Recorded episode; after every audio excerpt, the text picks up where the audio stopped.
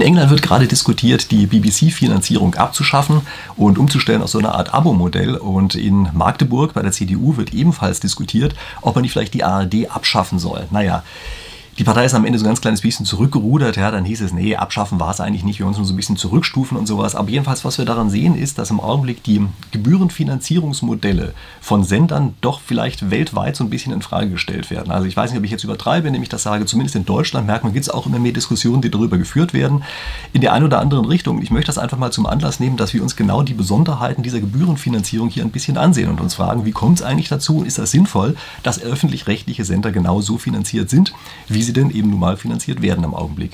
Für den Fall, dass Sie nicht wissen, wer ich eigentlich bin, wo Sie hier gerade gelandet sind, dann würde ich sagen, drücken Sie erstmal ganz schnell auf den Abo-Knopf und dann sage ich Ihnen, was Sie hier erwartet. Nämlich, das hier ist ein Spieltheorie-Kanal, das heißt, ich versuche immer Entscheidungstheorie, das ist, also Spieltheorie ist eine Form der Entscheidungstheorie, versuche ich mal anzuwenden auf alle möglichen Alltagsfragestellungen, äh, teilweise eben auch Politik, so wie es in diesem Fall der Fall ist, so dass man vielleicht so ein bisschen hinter die Kulissen kann, was da eigentlich los ist. Und jetzt gucken wir uns die Gebührenfinanzierung einfach mal ein bisschen genauer an. Und das ist immer gut, wenn man so ein ganz kleines bisschen mit der Vergangenheit einsteigt. Ja, wie kam es eigentlich zu dieser Zwangsflatrate, die wir im Augenblick bezahlen? Gucken wir uns vielleicht erstmal so ein bisschen, wie gesagt, historisch-technisch die ganze Sache an. Und die Besonderheit bei Rundfunk ist, dass man erstmal, bei klassischem Rundfunk, ja, der einfach über Funk übertragen wird, also die Besonderheit dort ist, dass man keinen einfach ausschließen kann davon, das zu empfangen, sofern der dann einfach ein Empfangsgerät hat. Und Sie müssen sich vorstellen, das war natürlich irgendwann mal eine neue Technologie, ja, so wie heute das Internet, naja, heute auch nicht mehr, aber vor einiger Zeit das Internet neu war so war das Radio eben auch irgendwann mal neu. Und ganz am Anfang war das so, dass die Bezahlung sozusagen gekoppelt wurde an ein reines Empfangsgerät. Ja, ich glaube, es hieß auch irgendwie Empfangseinrichtung oder irgend so etwas.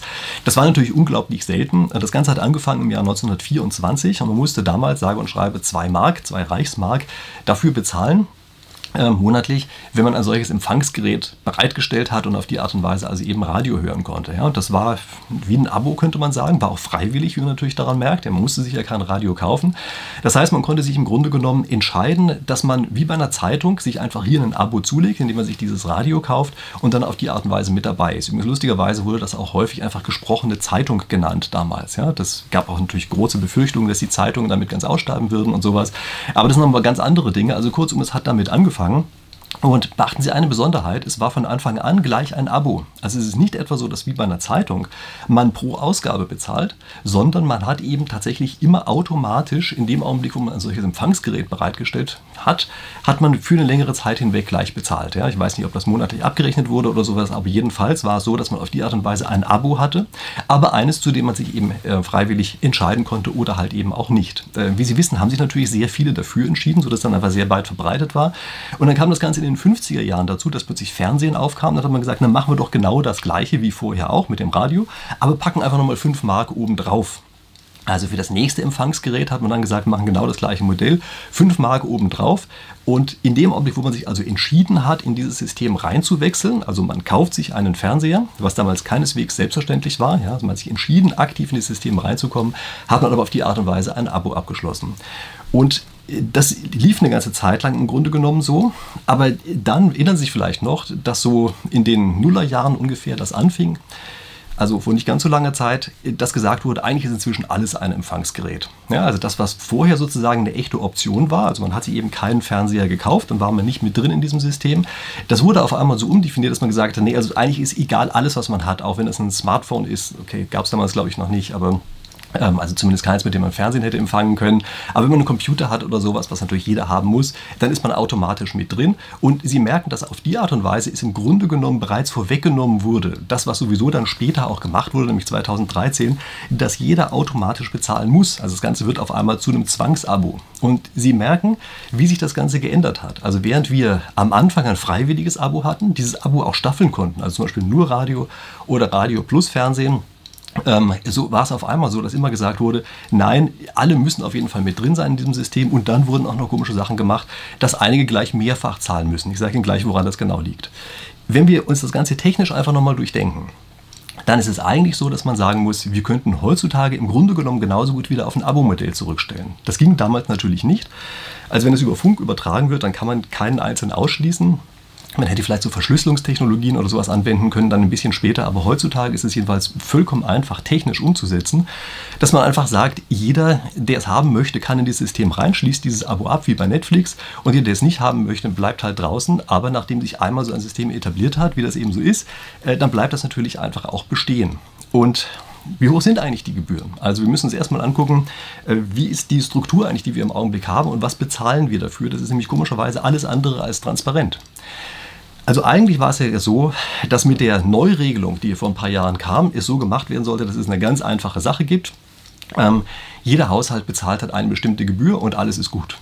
Äh, das Ganze kam von Paul Kirchhoff. Sie erinnern sich vielleicht noch, das war derjenige, der solche schlauen Gedanken gehabt hat, wie man muss die Steuererklärung, die Steuergesetze so einfach machen, dass man die Steuererklärung auf einem Bierdeckel abgeben kann. Ja, also alles ganz easy und sowas. Und dann hat er jetzt einfach mal sozusagen sein Gesellenstück abgeliefert und hat gesagt, wie das also mit den Gebühren des Rundfunks sein soll.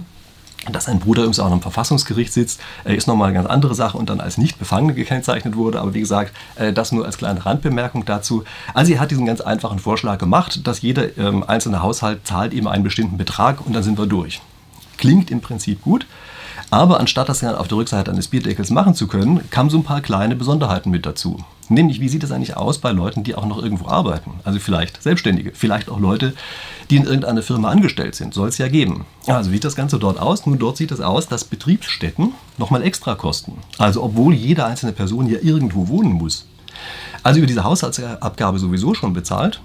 Trotzdem ist es weiterhin noch einmal so, dass an der Betriebsstätte nochmal einzeln gezahlt werden muss.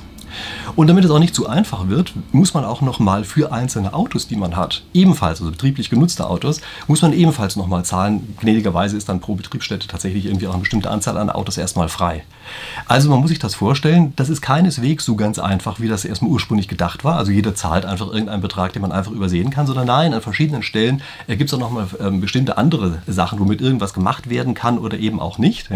Und was jetzt passiert ist, dass im Grunde genommen diese ganze Regelung für meine Begriffe nur darauf abzielen, dass die tatsächlichen Kosten, die tatsächlichen Gebühren, die wir bezahlen, einfach verschleiert werden sollen.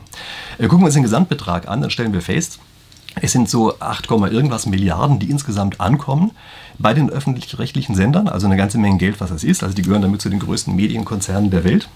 Wenn wir das einfach mal wieder zurückrechnen, sozusagen auf die Haushalte, dann stellen wir fest, es gibt ganz offenbar eine ganze Reihe von Haushalten, die überhaupt gar nichts bezahlen. Das ergibt sich einfach daraus, wenn wir das daraus teilen. Also wir haben ungefähr 40 Millionen Haushalte. Zumindest sagt das ähm, Destatis oder Statista oder irgendeiner von diesen Anbietern habe ich mal nachgeguckt, ja, die sagen das. Äh, das heißt also, es sieht so aus, als würde sozusagen jeder Haushalt tatsächlich diesen Betrag zahlen, von dem wir eben mal gesprochen haben. Tatsächlich wissen wir ja aber, dass über die Betriebsstätten noch jede Menge andere Zahlungen dazukommen. Also muss es jede Menge Haushalte geben, die überhaupt gar nicht bezahlen. Also ganz komische Sache. Wie gesagt, man kann es kaum von außen ja wirklich nachvollziehen. Und obwohl ich gestern mal eine ganze Zeit lang rumgegoogelt habe, bin ich bis jetzt noch nicht so ganz schlau daraus geworden, wie viel es eigentlich wirklich ist. Tatsächlich ist, wenn wir einfach mal den Geldbetrag, diese über 8 Milliarden, umlegen auf die einzelnen Personen, heißt das eben jede einzelne Person, also egal ob Baby, Rentner, sonst irgendwas, ja, jede einzelne zahlt ein bisschen mehr als 100 Euro dafür im Jahr ähm, eben an die öffentlich-rechtlichen. Äh, ist das viel oder wenig? Also wir können das beispielsweise einfach mal vergleichen mit Italien. Dort wird es nämlich so gemacht, dass es mit der Stromrechnung einfach eingezogen wird. Also jeder, der einen Stromanschluss hat, kriegt automatisch einfach auch diese Rundfunkgebühr mit da drauf gebrummt. Das ist für meine Begriffe ein sehr sinnvolles Verfahren weil natürlich jeder Haushalt in irgendeiner Form einen Stromanschluss haben muss. Ja? Und dort sind es übrigens 90 Euro im Jahr ungefähr ähm, für einen solchen Stromanschluss. Also Sie merken, wir bezahlen pro Person über alle ähm, halt das, was in Italien für den ganzen Haushalt bezahlt werden muss. Also es scheint hier schon mal deutlich teurer zu sein, äh, im Durchschnitt gerechnet und vor allen Dingen, was das Komische ist, eben wahnsinnig intransparent. Übrigens, was ich auch faszinierend finde bei der ganzen Geschichte, der Name der GEZ, also früher hieß das Ganze ja GEZ, konnte man relativ leicht sagen. Heutzutage ist der Name so lang geworden, dass ich es überhaupt gar nicht schaffe, äh, den auszusprechen, ohne nachzulesen. Wie heißt das Ganze? Das heißt ARD, ZDF, Deutschlandradio Beitragsservice. Also, das ist der Name. Sie merken, das ist natürlich absichtlich so konstruiert worden, dass man diesen Namen überhaupt gar nicht aussprechen kann. Also früher gab es ja immer solche komischen Wortspiele, ja, dass gesagt wurde, äh, weiß ich, äh, wurden sie heute schon abgeht's, ja, abgezockt. Äh, und lauter solche Sachen. Das geht jetzt natürlich nicht mehr und da ist der Name auch extra so gewählt, ja, mit diesem ARD, ZDF, Deutschlandradio Beitragsservice, äh, dass man möglichst auch keine Abkürzung findet. Die äh, nehmen auch selber keinerlei Abkürzung dafür. Und das ist natürlich Absicht, damit man auch gar nicht erst drüber reden kann, über dieses ganze Konstrukt. Ja. Das, das sind Leute, die mit Sprache umgehen können. Ja. Das ist ja letztlich äh, die Aufgabe von Medienkonzernen und das machen sie dann eben auch. Ja. Das machen sie wirklich Gebrauch von. Muss man ihnen lassen, das ist schon eine Meisterleistung, allein diese Sprachgebung, die dahinter steckt. Ja. Und wie gesagt, das ist natürlich Absicht. Ja. Äh, vielleicht noch so ein paar andere kuriose Sachen, ähm, die ich auch mal wieder total schräg finde. Also es ist ja so, dass wir jetzt alle, die wir hier leben, automatisch für diese Inhalte bezahlen. Auch bezahlen müssen. Teilweise sogar mehrfach, wie ich gerade gesagt habe. Und trotzdem ist das Ganze nicht in der Public Domain. Also es ist nicht etwa so, dass ich danach einfach irgendwelche Sachen, die vom Fernsehen produziert worden sind, frei verwenden kann. Ich dürfte jetzt beispielsweise nicht mich einfach hinsetzen und sagen, ja, ich nehme jetzt irgendeine Sendung, die da gemacht wird und mache ein Reaction-Video dazu. Also Sie können mir zugucken, wie ich mich darüber aufrege, während ich mir das angucke. Machen Sie sich keine Sorgen, das werde ich nicht tun, äh, weil ich mich dann wahrscheinlich wirklich nur aufregen würde. Ich sehe mich tatsächlich überhaupt nicht fern, aber das nur ganz am Rande.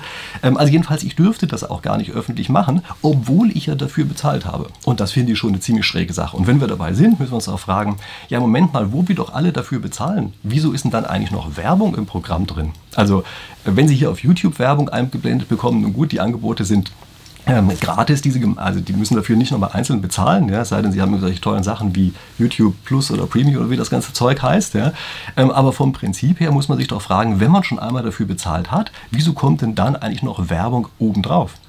Und äh, auch das nächste Kuriose ist, wo fließt das Geld eigentlich hin? Das ist nämlich auch eine total faszinierende Sache. Man kann von außen her praktisch nicht wirklich nachvollziehen, wo dieses Geld hinfließt. Also es gibt jede Menge Informationen, mit denen man dazu zugemüllt wird, aber eigentlich immer so, dass man sie nicht wirklich aufteilen kann. Ja? Also man kann am Ende nicht wirklich sagen, das kostet so viel und jenes kostet, äh, weiß ich, irgendeinen anderen Betrag. Sie müssen sich auch vorstellen, dass womit Sie hier vielleicht viel zu tun haben, nämlich mit dem Angebot von Funk, das ist ein ganz winziger Anteil. Ja, genauso Information und Bildung ist ein ganz winziger Anteil der Gebühren, wird überhaupt nur dafür verwendet. Viele Sachen fließen beispielsweise in sowas hin wie Sport und Unterhaltung. Ja. Ähm, ob das jetzt angemessen ist oder nicht, sei mal dahingestellt, aber es wäre schön, wenn man einfach wüsste, wie viel es denn tatsächlich einfach ist. Wenn wir wüssten, naja, wie viel geht auf die einzelnen Kanäle und ist das eigentlich eine sinnvolle Sache, darüber gesellschaftlich diskutiert? Denn das muss es ja offenbar gemacht werden bei einer Zwangsabgabe. Und was übrigens auch relativ wenig bekannt ist, sehr viel fließt einfach in die Rentenansprüche alter Mitarbeiter hinein. Ähm, woher kommen die eigentlich? Die kommen daher, dass in der Vergangenheit mal irgendwelche Leute auch bei den öffentlich-rechtlichen gesessen haben, die gesagt haben, wir machen was ganz Einfaches. Wir machen einen Deal, bei dem es heute sehr billig erscheint, was wir machen, und verlagern aber die Zahlungen, die wir tätigen werden, in die Zukunft. Das heißt also, wir machen unseren Mitarbeitern extrem hohe Rentenzusagen und damit ködern wir die auch. Da sagen wir, okay, bei uns verdient ihr nicht ganz so viel heute, aber in der Zukunft verdient ihr bei uns sehr, sehr viel und deshalb kommt doch bitte her. Und diese zukünftigen Zahlungen werden natürlich den damaligen Verantwortlichen nicht oder wurden den damaligen Verantwortlichen nicht zugerechnet und deshalb war das sozusagen so ein schlauer Schachzug, mit dem man sich eben damals künstlich billig gerechnet hat, aber die Lasten auf die heutige Zeit verlagert. Gucken wir uns jetzt mal was ganz anderes an. Also diese Flatrate, die es dort gibt, und zwar diese Zwangsflatrate, die wird auch anders begründet. Also ich habe die vorhin einmal technisch begründet, aber man muss sie oder man kann sie zum Teil auch inhaltlich begründen. Gucken Sie sich mal an, wie das bei Zeitungen ist. Traditionell ist es so, also wir uns nochmal zurück in die 1920er Jahre. Ja? Traditionell also ist es so, dass Sie eine Zeitung gründen können mit verhältnismäßig vertretbarem Kapitalaufwand. Das heißt, sie haben relativ kleine Markteintrittsbarrieren. Dadurch, dass sie kleine Markteintrittsbarrieren haben, gibt es sehr viele kleine Zeitungen. Und diese kleinen Zeitungen sind das, was wir heutzutage immer so als Bubble kennen. Ja? Also als Blase, in der man sich drin befindet, ja, oder Echokammern oder wie das immer so genannt wird. Das war im Grunde genommen jede einzelne Zeitung. Also jeder hat sich diese Zeitung damals gekauft, die gerade der eigenen politischen und sonstigen Ansicht entsprochen hat. Und auf diese Art und Weise gab es eine Meinungsvielfalt über die ganzen verschiedenen Zeitungen hinweg. Jede einzelne war völlig unausgewogen. Ja, also wenn Sie sich mal gerade Zeitungen auch noch aus dem letzten Jahrhundert ansehen, dann werden Sie feststellen, die sind alles andere als ausgewogen. Ähm, heute natürlich immer noch nicht, aber sie sind ein bisschen mehr zur Mitte gewandert. Ja. Aber äh, damals jedenfalls war es so, dass die eben tatsächlich genau diese Filterblasen abgebildet haben und alles andere als ausgewogen waren in der einzelnen Zeitung. Aber dadurch, dass es so viele gab, waren sie eben in der Summe eben doch sehr ausgewogen. Also man hat sozusagen das gesamte Meinungsspektrum am Zeitungskiosk gefunden. Bei den Sendern war das auf einmal anders. Also als die Rundfunksender dazugekommen sind, konnten sie aus verschiedenen Gründen heraus, teilweise wirtschaftlichen, teilweise technischen Gründen, konnten die nicht beliebig viele solcher Sender machen. Das heißt also, sie brauchten jetzt auf einmal eine inhaltliche Ausgewogenheit, die da drin steckt, ja, weil so wenig Sender plötzlich nur noch möglich sind. Und das heißt beispielsweise, dass wir jetzt die Vorgabe gemacht haben, dass es einen inneren Pluralismus geben muss. Also die dürfen nicht mehr so einseitig sein, wie die Zeitungen es damals waren. Sie brauchen diese Ausgewogenheit, dass sie ein Argument von verschiedenen Sichtweisen aus betrachten, ja, nicht nur eine Sache rausballern, sondern sagen, ja, von verschiedenen Richtungen und sowas.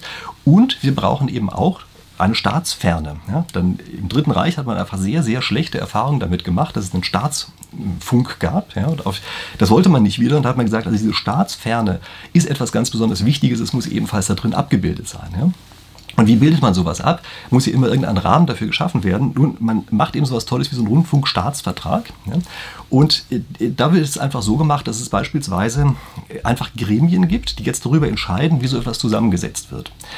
Und in diesen Gremien, die wir dort haben, ähm, gibt es bestimmte Vorgaben darüber, wie die zusammengesetzt sein können. Und die sollen irgendwie die Vielfalt der Gesellschaft abbilden. Aber das heißt, wir nehmen einfach organisierte Gruppen aus der Gesellschaft und die können irgendwie Vertreter äh, entsprechend in, in dieses Gremium hinein, äh, hineinsenden. Und da können natürlich auch Politiker mit dabei sein. Das ist also irgendwie inzwischen gedeckelt. Ja? Also darf nur noch ein Drittel Politiker sein, wobei ich nicht so ganz genau weiß, wie man das eigentlich überhaupt am Ende genau rechnen möchte.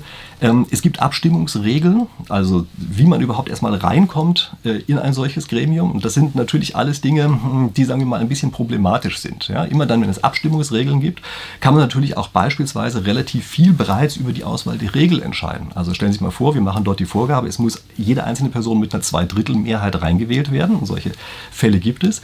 Dann merken Sie natürlich, dass bestimmte Gruppen von Minderheiten auf die Art und Weise einfach ausgeschlossen werden. Die können dann gar nicht mehr reingewählt werden, wenn einfach die große Mehrheit sagt, nee, die finden wir doof. Äh, die wollen wir da nicht mit drin haben. Und äh, das kommt, wie gesagt, aus dieser Situation heraus, dass es eben nur wenige Sender gab. Aber gucken Sie sich an, wie die Situation heutzutage ist. Heutzutage kann eben jeder seinen eigenen YouTube-Kanal machen. Das hat natürlich nicht den Charakter eines einzelnen Senders. Aber wenn Sie sich die Gruppe aller YouTube-Kanäle angucken, dann stellen Sie fest, doch, das ist so, als hätte man sozusagen einen Programmslot äh, in einem solchen Sender. Äh, natürlich gemischt, immer zu irgendwelchen unterschiedlichen Zeitpunkten und so etwas, aber aus Benutzersicht äh, kriegen Sie so etwas wie ein komplettes Programm, obwohl die Anbieter sozusagen immer nur einzelne kleine Stückchen davon jeweils einzeln bestücken. Bei Podcasts ist genau die gleiche Sache. Sie können bei einem Podcast eben auch das machen, was Sie früher mit Rundfunk nur machen konnten. Und das sind Dinge, die können Sie heutzutage mit verhältnismäßig kleinem technischen Aufwand einfach tatsächlich selber hinkriegen. Also Sie müssen in Ihrer Freizeit hinsetzen, müssen so etwas machen, aber man kriegt es ganz einfach hin.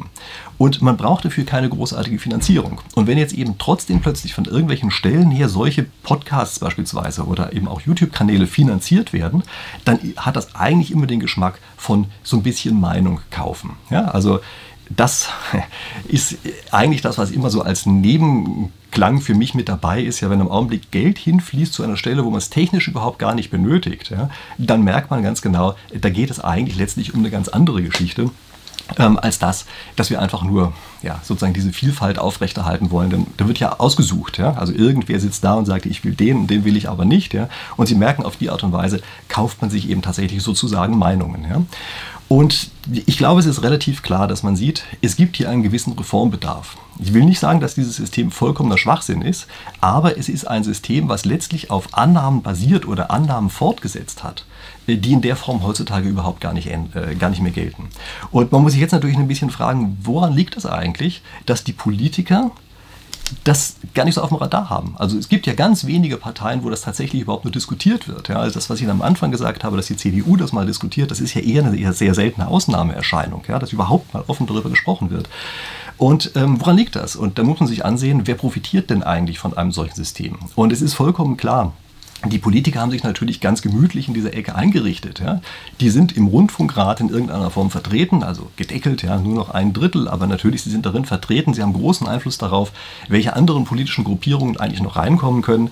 Und was auf die Art und Weise passiert ist, dass dadurch, dass dieser Rundfunkrat von den Politikern besetzt werden kann, beaufsichtigen sozusagen diejenigen, die sie selber beaufsichtigen sollen. Und das ist natürlich eine sehr angenehme Konstellation. Also da haben die meisten Politiker gar nicht so ein unglaublich starkes Interesse daran, dass jetzt jetzt tatsächlich zu ändern.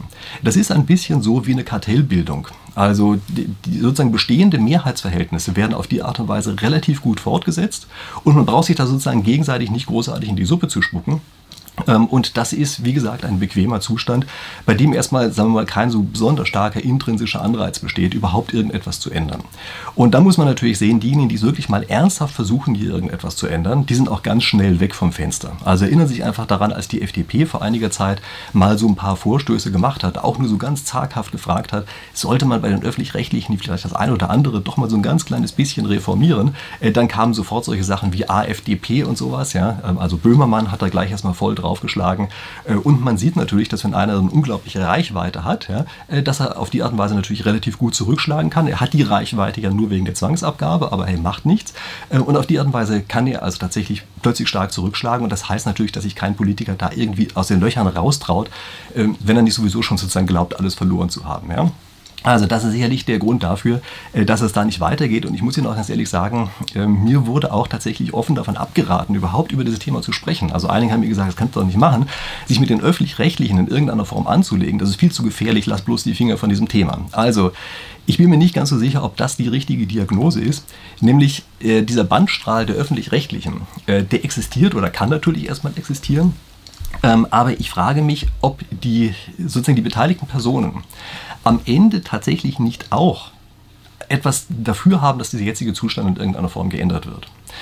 Ähm, also aus verschiedenen Gründen. Also eines der Probleme ist ja, dass wir im Augenblick merken, dass an vielen Stellen in der Bevölkerung einfach immer mehr Unmut über den jetzigen Zustand auftaucht. Das ist noch nicht so richtig viel, dass es gefährlich wird, aber ein Unmut, der sich breit macht, ist natürlich immer einer, der sozusagen den Keim des Übels erstmal äh, legt und der sozusagen ein bisschen Anfang vom Ende ist. Ja? Das heißt also, eigentlich möchte man, dass die Bevölkerung insgesamt eher zufrieden ist über die ganze Sache. Und das nächste Problem dabei ist natürlich auch, dass das, was Journalisten eigentlich wollen, dass ihr Selbstverständnis ja durch die jetzige Konstruktion auch nicht gerade abgebildet wird. Also ich kenne das natürlich auch. Ich kenne ja auch einige Personen aus öffentlich-rechtlichem Rundfunk, ja, die sich ja ernsthaft bemühen, ein gutes Programm zu machen, aber dann auch häufiger einfach merken intern, es gibt doch bestimmte Grenzen, wo einfach ihre Kreativität eingeschränkt werden. Also teils durch Strukturen natürlich, äh, zum anderen Teil aber natürlich auch einfach durch das, was wir vorher gesagt haben. Also nehmen Sie diese Besonderheit, dass es ja eigentlich die Aufgabe von gerade jetzt auch Rundfunk ist, beispielsweise die Politik zu beaufsichtigen beaufsichtigen. Das muss man ja wirklich so sagen. Ja? Das ist wirklich eine Art von Beaufsichtigen. Gleichzeitig ist es aber eben so, dass die Politik über den Rundfunkrat eben den Rundfunk beaufsichtigt. Und da sind die ganzen Parteien beispielsweise wieder drin oder dass beispielsweise politisch stark organisierte Gruppen dort eben auch stark vertreten sind, andere nicht. Das ist natürlich schon ein Problem und das ist etwas, was natürlich auch die Leute, die einen guten Job machen wollen, in dem Rundfunk durchaus einschränkt. Also sie wollen natürlich nicht, dass die Finanzierung einfach komplett wegfällt und das ist, glaube ich, auch kein ganz sinnvoller Vorschlag, aber sie wollen natürlich schon, dass teilweise Strukturen auch geändert werden.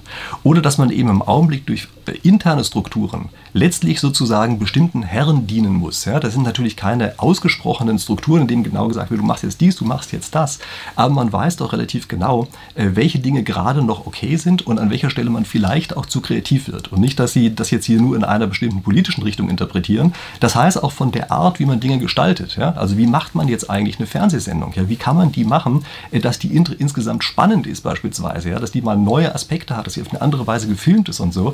Und selbst da stößt man eben sehr schnell aufgrund, sagen wir mal, sehr verkrusteter Strukturen einfach an Grenzen, die so nicht sein müssten. Also ich glaube, dass es durchaus auch in dem Rundfunk selber durchaus auch so eine gewisse Hoffnung gibt, dass man das vielleicht anders machen könnte, aber es gibt natürlich auch immer die Sorge, dass auf die Art und Weise einfach nur die Finanzierung wegfällt, äh, mit der man, an dem man natürlich dranhängt. Ja? Und ich glaube, dieser zweite Teil, diese Angst muss man nehmen und muss dann eben trotzdem Reformvorschläge einbringen können, äh, wie man einfach Sachen besser machen kann. Und überlegen wir uns jetzt einfach mal bestimmte Dinge, die sozusagen vom Hintergrund ähm, also erst Voraussetzungen erstmal da sind. Also ist eine Flatrate und eine Zwangsflatrate eigentlich überhaupt sinnvoll? Ja?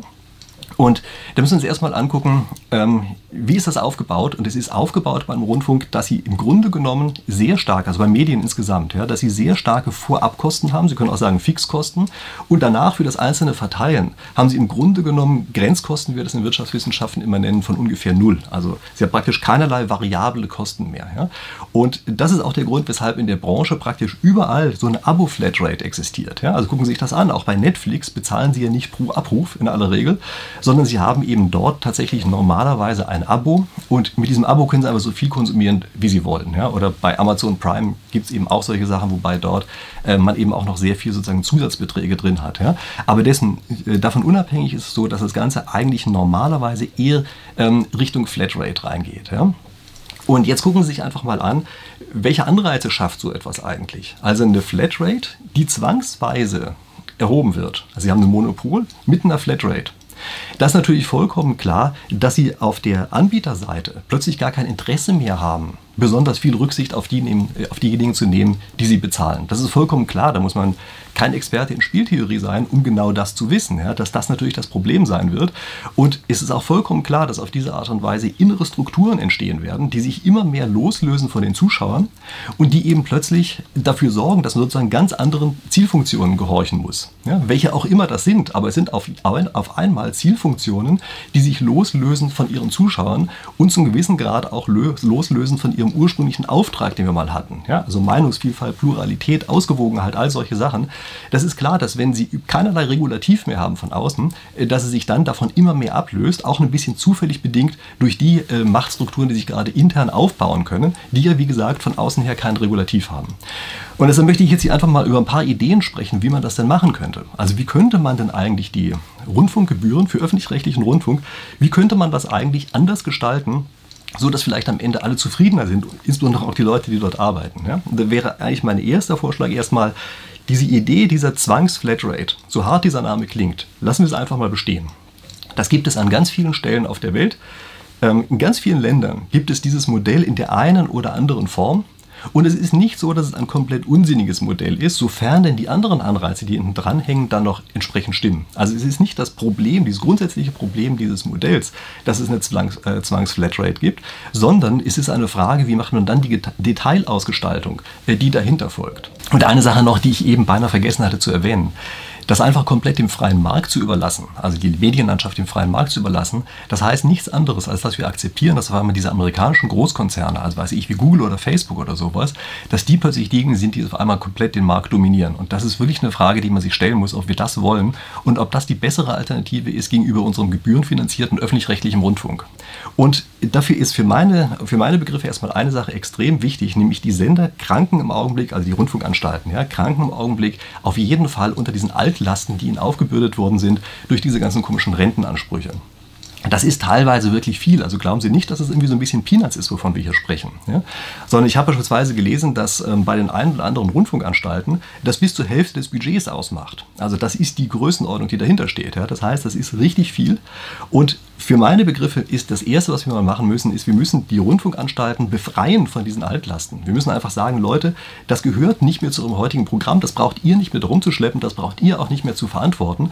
Das heißt, man muss hier eine irgendwie geartete rechtliche Lösung finden, wie man diese Sachen einfach voneinander trennt und den Rundfunk, so wie er heute ist, erstmal sozusagen alleine wieder stehen lässt. Und dann kann man vielleicht auch einfach sozusagen die Transparenz mal komplett aufmachen. Ja, kann dann sagen, ja, okay, jetzt brauchen wir nichts mehr zu verstecken und jetzt zeigen wir einfach, was eben tatsächlich genau wie viel kostet, machen das einfach komplett offen und wenn man das nach außen hin so transportiert, dann würde ich sagen, wird wahrscheinlich auch die Zustimmung wesentlich größer sein, wenn man merkt, ja, das ist eigentlich relativ vernünftig, was da gemacht wird. Sie müssen sich auch vorstellen, dass junge Mitarbeiter im Augenblick natürlich frustriert sind, ja, weil für die praktisch keine Gehälter mehr übrig bleiben und sie sehen dann gleichzeitig, dass eben irgendwelche uralten Pensions Mindestansprüche in riesiger Höhe noch bezahlt werden. Ähm, und das, wie gesagt, ist etwas, was die Leute nicht gerade glücklich macht, muss man einfach zu sagen. Ja. Was ich jetzt noch für wichtiger halte, ähm, das ist das, was ich vorhin mal kurz im Nebensatz angesprochen habe. Also, wir haben im Augenblick eine Zwangsabgabe und diese Zwangsabgabe bezieht sich auf einen Monopolisten. Warum lassen wir das eigentlich so? Machen wir doch eine Zwangsabgabe schaffen aber ganz einfach zwei Systeme, in die man reinzahlen kann. Also, wir haben sozusagen zwei öffentlich-rechtliche getrennte Einheiten und jeder einzelne Beitragszahler muss zwar zahlen, kann sich aber überlegen, ob es alles an den einen, alles an den anderen oder aufteilend gibt. Also das ist das, was er sich noch überlegen kann. Und was jetzt passiert, ist, dass wir plötzlich wieder ein Regulativ von außen haben. Also das, wovon ich vorhin gesprochen habe, dass ich Machtstrukturen innerhalb eines, ähm, äh, eines Senders oder sowas oder einer Rundfunkanstalt sozusagen komplett loslösen können von dem Rest, das passiert jetzt auf einmal nicht mehr, weil es zumindest das Regulativ von außen gibt. Und das ist eben genauso, weiß ich, neben Netflix gibt es eben noch Amazon Prime und auch wenn das eine vielleicht viel größer ist als das andere, äh, ist es eben so, dass es erstmal da ist, dass es auch potenziell immer wieder zur Gefahr werden kann. Das heißt also, es gibt dieses Regulativ manipulativ von außen und vor allen Dingen, es setzt dann ganz einfach auch die Kreativität intern frei. Also auf einmal können, kann sich eben plötzlich jemand anderes auch durchsetzen, der im Augenblick keine Chance hätte und sagt, hey, wir probieren doch einfach mal was Neues. Vielleicht kriegen wir damit tatsächlich ein paar neue Leute, die unseren Sender toll finden und die dann ankreuzen, ja genau, mein Rundfunkbeitrag soll an diesen, äh, also Sender oder Rundfunkanstalt gehen ja und nicht an irgendwen anderes. Und der nächste Vorschlag ähm, betrifft hier den Rundfunkrat. Also wie macht man eigentlich eine solche Aufsicht? Wie sollte man eine Aufsicht eigentlich gestalten? Und ich bin immer großer Freund von einer komplett regelgebundenen Aufsicht. Also es muss eine Regel geben, in die man möglichst nicht mehr individuell eingreifen kann. Also immer dann, wenn individuell irgendwie Sachen ausgekungelt werden und der wird reingewählt und der nicht und sowas, dann gibt es solche Kuhhandel und irgendwelche Meetings hinter, äh, hinter verschlossenen Türen und dergleichen Dinge. Das bringt nicht besonders viel. Eine regelgebundene Aufsicht ist eigentlich für meine Begriffe etwas viel Besseres. Und wie kann man so etwas machen? Nun, da gibt es beispielsweise eine Idee, die ich einfach mal in den Raum reinwerfen möchte, die mir häufiger mal irgendwie zugespielt worden ist, dass ich darüber mal sprechen soll. Ich mache das also jetzt in diesem Zusammenhang. Und das ist die sogenannte Losdemokratie. Also, das bedeutet, es wird nicht durch solche Abstimmungsprozesse bestimmt, wer gerade die Aufsicht führt, sondern es wird per Los bestimmt. Also wir sagen ganz einfach, über alle, ähm, die hier in Deutschland leben, wird per Los. Einfach irgendeiner, wirklich zufällig, regelgebunden ausgewählt, nicht nur einer, sondern natürlich mehrere. Und die bilden sozusagen das Gremium, was hier tatsächlich noch einmal beaufsichtigen kann. Also sozusagen das, was jetzt der Rundfunkrat wäre oder so. Ja, muss man sich im Detail angucken, wie man sowas wirklich genau äh, umgestaltet. Wenn Sie jetzt sagen, was das für eine schwachsinnige Idee, wie kann man auf sowas nur kommen, man muss hier irgendwie ein Professor aus dem Elfenbeinturm sein, möchte ich Sie daran erinnern, dass beispielsweise so etwas wie Geschworene bei amerikanischen Gerichten natürlich auch zufällig bestimmt werden. Also das ist nicht so, dass das einfach nur vollkommen willkürlich ist. Und das Schöne dabei ist, dass jetzt auf einmal Personen auch mit dort reinkommen können, die im Augenblick nicht organisiert sind. Also im Augenblick müssen sie in einer Partei sein oder in irgendeinem ähm, Verband oder so etwas und es muss auch noch ein Verband sein, der also tatsächlich ein Mitglied entsenden kann und sowas. Ähm, sie müssen im Augenblick vielleicht auch in gewissem Grad von Geldmitteln abhängig sein. Ja? Also machen wir uns da überhaupt nichts vor. Ja, das ist natürlich so, dass wenn einer richtig viel Geld aufwenden kann, der prinzipiell auch irgendwelche Vertreter äh, sozusagen direkt oder indirekt mit dort rein entsenden kann. In dem Augenblick, wo das Ganze zufällig erfolgt, in dem Augenblick sieht die Welt auch auf einmal komplett anders aus und es ist eben tatsächlich ein wirklich breiter Querschnitt über die eigene Gesellschaft. Und ich weiß genau, was jetzt gesagt wird. Es wird gesagt, oh je, ähm, aber da kommen wir dann auch Leute rein, da wollen wir ja gar nicht, dass wir denen eine Plattform bieten. Warum eigentlich nicht? Also wenn wir tatsächlich die Vielfalt unserer Gesellschaft als etwas Tolles empfinden, Warum haben wir dann Angst davor, dass tatsächlich auch die Teile der Gesellschaft dort mal zu Wort kommen, die wir im Augenblick kaum wahrnehmen? Also ich höre schon die Leute sagen, oh ja, dann könnte da ja auch ein Islamist plötzlich irgendwie auftreten. Ja, stimmt, kann auftreten ähm, oder auftreten lassen, ja, Programm gestalten, so muss man eigentlich sagen. Das heißt ja nicht, dass der selber sich vor die Kamera stellen darf, ja, äh, sondern das heißt ja erstmal nur, dass er Einfluss auf das Programm nehmen kann. Ja. Und warum sollte er das nicht tun? Wir tun uns sehr schwer damit. Also ich weiß nicht, ob Sie sich noch erinnern, es gab von Google mal so etwas, dass die zufällig immer Schlagzeilen aus irgendwelchen Zeitungen rausgenommen haben äh, und die gebracht haben. Und dann gab es einige Schlagzeilen, haben sie gesagt, also, nee, also von, von der Zeitung, ja, das darf und überhaupt gar keinen Umständen darf das verbreitet werden, ja, und das muss zensiert werden. Ähm, ich weiß nicht, ob das ein guter Ansatz ist. Ich finde es einen wesentlichen wesentlich besseren Ansatz, wenn wir sagen, nein, das wird eben gerade nicht äh, zensiert. Wir machen das durch einen rein zufälligen Algorithmus, so wie das damals bei Google übrigens gemacht worden ist. Und wir akzeptieren, dass wir solche Sachen auch einfach mal sehen und dass wir uns mit diesen Gedanken auseinandersetzen müssten, denn ganz offenbar sind sie Teil unserer Gesellschaft, wenn sie damit auftauchen. Ähm, übrigens, ich mache in meinen Vorlesungen häufiger solche Sachen ähm, dass, dass ich zum Beispiel per Zufallszahl irgendwen bestimme, der zu einem Thema was sagt. Und es ist wirklich erstaunlich, wenn man das auf die Art und Weise macht, wenn man auf einmal merkt, es sind Leute und Ansichten im Raum, die man vorher einfach nicht wahrgenommen hat. Also die waren sozusagen unsichtbar und haben sich auch selber unsichtbar gefühlt und auf einmal merken sie, oh, ich bin sichtbar äh, und ich habe aber tatsächlich auch was zu sagen. Also ich glaube, dass das eine durchaus gute Art ist, wie man das Ganze machen kann und vor allen Dingen, es ist eine Art, die wahrscheinlich auch gerade die Kreativen im Rundfunk einfach befreien. Ja, es sind die Kreativen, die jetzt auf einmal die Möglichkeit haben, auch mit wechselnden Gremien einfach mal neue Gedanken zu besprechen, aber zu sagen, wie wäre es denn, wenn wir das mal so machen? Wie wäre es, wenn wir, weiß ich, eine Nachrichtensendung aufbauen wie ein Spielfilm oder weiß ich was, ja? Irgendwelche äh, Ansätze, die vielleicht in der bisherigen Form so nicht akzeptiert worden wären. Ja? Und also wie gesagt, ich glaube, dass das sehr viele Kräfte freisetzen würde und dass es auch einfach dazu führen würde, dass der Rundfunk, der öffentlich-rechtliche Rundfunk, insgesamt ähm, eine wesentlich höhere Akzeptanz auch wieder gewinnen würde, weil man merkt, ja genau, die gesellschaftlichen Gruppen sind wirklich da in irgendeiner Form drin präsent. Also wie gesagt, Losdemokratie ist für meine Begriffe ein Thema, was durchaus Potenzial hat. Nicht überall, also ich würde es jetzt nicht für eine echte Regierung anwenden, äh, aber ich denke, für solche Sachen ist es tatsächlich etwas, wo man sich genau darüber Gedanken machen kann, eben wie gesagt, weil es regelgebunden ist und wirklich ein völlig repräsentativen, äh, repräsentatives Abbildung äh, des eigenen Landes darstellt. Okay, jetzt überlegen Sie sich bitte noch mal ganz kurz, was können Sie eigentlich ganz persönlich tun?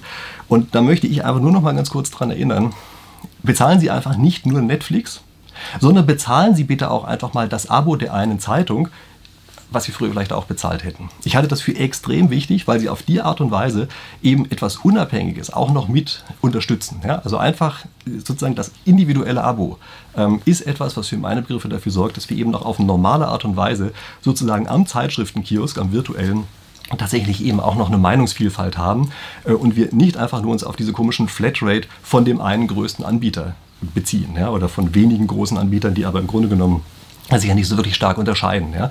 Ähm, es sind natürlich Bubbles, also das muss man wissen. Ja, man unterstützt damit sozusagen eine Bubble. Da kann man sich auch mal überlegen, ob man nicht vielleicht Bubbles aus zwei unterschiedlichen Richtungen unterstützt oder so etwas. Aber das ist wirklich etwas, was man sich ja, mit auf die eigenen Fahnen schreiben sollte, dass man so etwas eben auch noch macht und eben nicht in diese reine Abo-Zwangsabo-Falle reinfällt. Ja. Das gilt natürlich auch für die ganzen unabhängigen Creators, wie man so schön neuerdings sagt. Ja. Mit anderen Worten, drücken Sie bitte auf den Abo-Knopf, wenn Sie es bei mir nicht schon abonniert haben, denn Sie wollen mich ja auch ein bisschen unterstützen. Und wissen Sie was, das Beste ist, Sie müssen ja gar nicht zahlen, ist komplett gratis, ja, wenn Sie ein Abo dalassen. So, jetzt können Sie auch gerne das Ganze natürlich noch scheren, wenn Sie möchten. Sie dürfen auch gerne ein Reaction-Video zu meinem machen, wenn Sie das möchten, außer Herr Böhmermann, der darf das nicht, denn das dürfte ich bei ihm ja wahrscheinlich auch nicht. Ähm, ansonsten, Sie können mein Video Herzenslust teilen, äh, an andere schicken und wie gesagt, äh, wenn Sie das alles gemacht haben, dann werde ich Ihnen wahrscheinlich sowieso in der nächsten Woche vorgeschlagen und wir sehen uns dann hier in aller Freude wieder. Ich freue mich drauf. Bis dahin.